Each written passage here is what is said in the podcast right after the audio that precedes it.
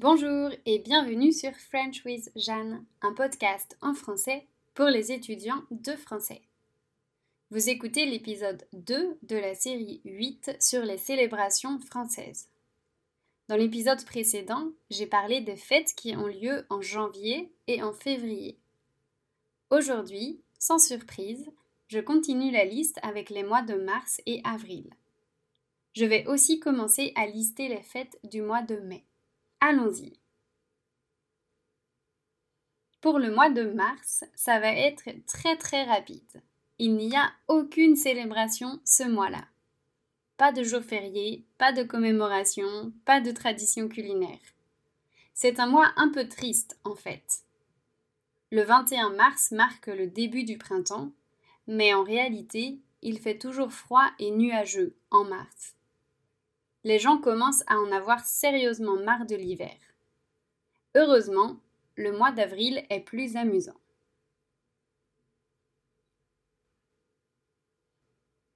Il commence fort avec la fête la plus amusante de l'année, celle du poisson d'avril.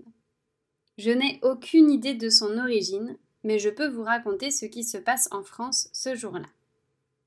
En fait, c'est sûrement similaire à ce qui se passe dans votre pays, si vous fêtez aussi le 1er avril. Alors, j'ai dit que c'était la fête la plus amusante de l'année parce que la tradition du 1er avril est de faire des blagues. À l'école, les enfants dessinent et colorient des poissons, puis ils les découpent. Ensuite, à l'aide d'un bout de scotch, ils essaient de coller le poisson dans le dos de quelqu'un. Le but est de ne pas se faire remarquer. Si l'enfant réussit, la personne se promène donc avec un poisson dans le dos, jusqu'à ce qu'elle s'en aperçoive. C'est un jeu qui nous a beaucoup occupés quand on était petit. Mais le 1er avril n'est pas célébré seulement par les enfants. Les adultes aussi peuvent faire des blagues. Il peut s'agir de petites blagues ou de grosses blagues. Il n'y a pas de règle pour ça. Comme pour les enfants, l'objectif est que les autres croient à la blague. Certaines personnes aiment faire des blagues sur les réseaux sociaux, en annonçant une fausse grossesse ou un faux mariage, par exemple. En France, la police nationale et la gendarmerie aiment profiter de ce jour pour publier des fake news. L'année dernière, sur Twitter, la police avait ainsi publié une annonce pour recruter des lapins, en indiquant que ces animaux étaient précieux pour leur mission grâce à leur qualité olfactive, auditive et leur agilité. Sur un autre compte, un commissariat avait posté une affiche sur laquelle il était écrit Venez tester gratuitement la qualité de vos produits stupéfiants. Perso, j'avoue ne pas accorder trop d'importance à cette fête-là. Je trouve que l'ambiance est rigolote parce que je suis aux aguets de blagues, mais moi, je n'en fais pas. Par contre, chaque 1er avril, ma maman achète un poisson au chocolat à la boulangerie. Mais ce n'est pas une tradition française, c'est seulement une tradition familiale.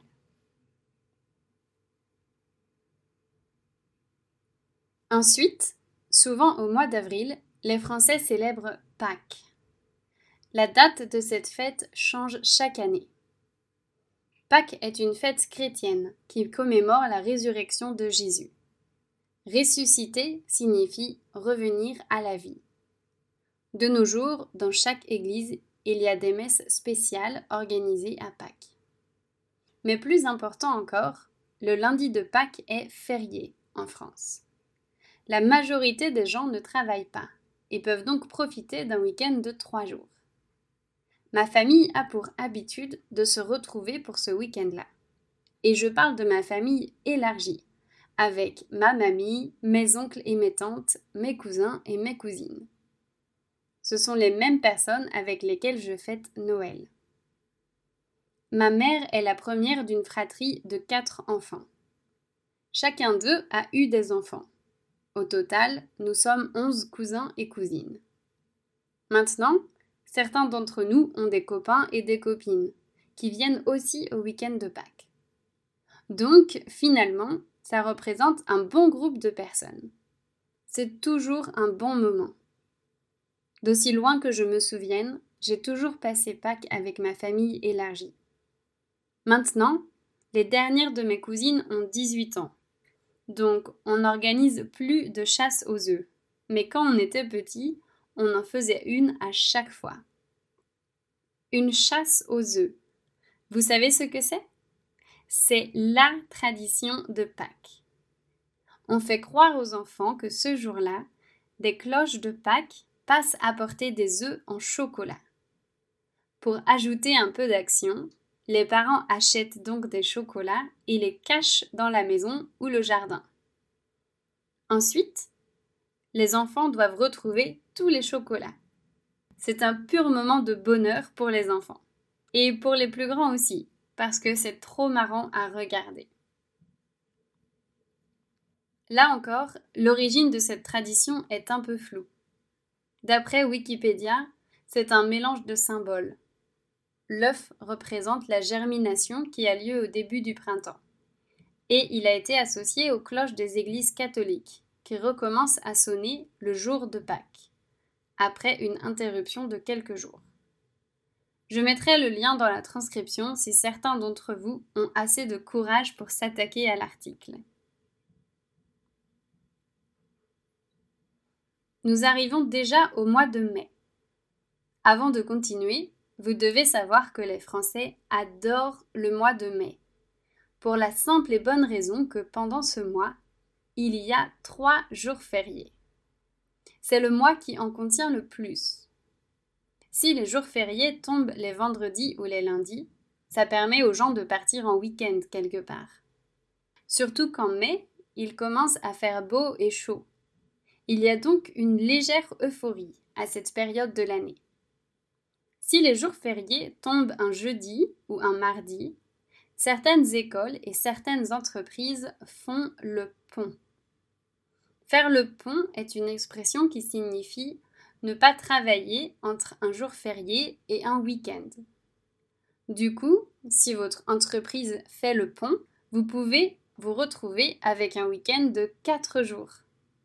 Et ça, deux ou trois fois pendant le mois de mai. Voilà pourquoi les Français adorent le mois de mai.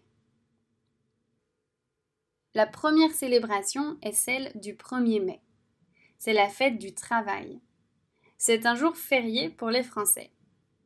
Vous pensez peut-être que c'est ironique que le jour de la fête du travail soit férié? Ça peut sembler l'être, en effet.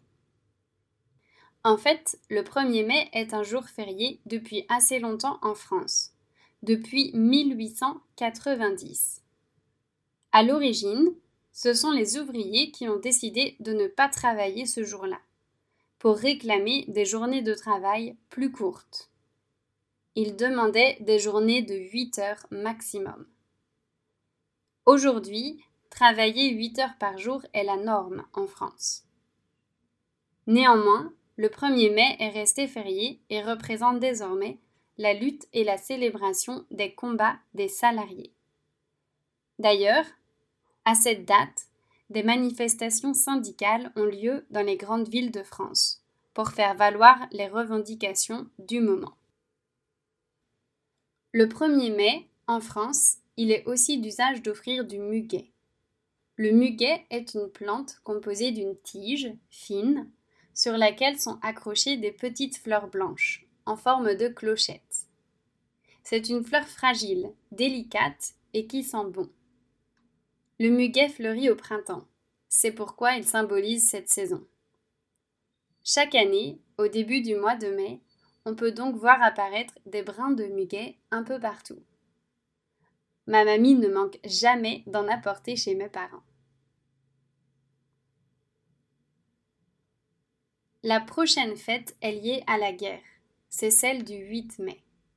C'est également un jour férié, pendant lequel les Français célèbrent la victoire des Alliés pendant la Seconde Guerre mondiale. En effet, le 8 mai 1945 la date de la capitulation allemande. Ce jour-là, en France, de nombreuses cérémonies sont organisées pour rendre hommage aux combattants de la Seconde Guerre mondiale, et plus généralement aux personnes ayant combattu pour la France pendant les guerres. Dans chaque ville française, on trouve des monuments aux morts. Ce sont des monuments qui ont été construits en l'honneur des personnes mortes à la guerre. Souvent, les noms de ces personnes sont listés sur les monuments. Le 8 mai, des gerbes de fleurs sont disposées au pied des monuments ainsi que dans les cimetières militaires pour rendre hommage à la mémoire des soldats morts pour la France. En plus de cela, le président de la République dépose lui-même des fleurs sous la statue du général de Gaulle, le Français qui est considéré avoir joué un rôle majeur dans la victoire de la France pendant la Seconde Guerre mondiale. Le président de la République doit également déposer des fleurs sur la tombe du soldat inconnu. Cette tombe est située en plein Paris, sous l'Arc de Triomphe. On ne connaît pas l'identité du soldat qui y a été enterré. Il représente donc symboliquement les soldats qui ont été tués pour la France au cours de l'histoire. À côté de la tombe, il y a une flamme éternelle. Elle perpétue le souvenir de ces soldats. Le 8 mai, c'est le président de la République qui est chargé de la rallumer. Bon, cela fait beaucoup d'informations. J'espère que vous arrivez à suivre. Si c'est difficile, n'oubliez pas que vous pouvez accéder au texte gratuitement. Vous trouverez le lien dans la description de l'épisode, sur Instagram ou encore sur mon site internet. Je profite de cet épisode pour vous signaler que nous avons dépassé le stade des 30 000 lectures. Vous êtes de plus en plus nombreux à écouter ce podcast, alors je voudrais remercier ceux qui en parlent autour d'eux et ceux qui m'écoutent chaque semaine. J'apprécie aussi toujours vos retours, qu'ils soient faits via Instagram ou par email. Merci beaucoup de continuer à m'écouter. Je vous souhaite une très bonne semaine et à lundi prochain.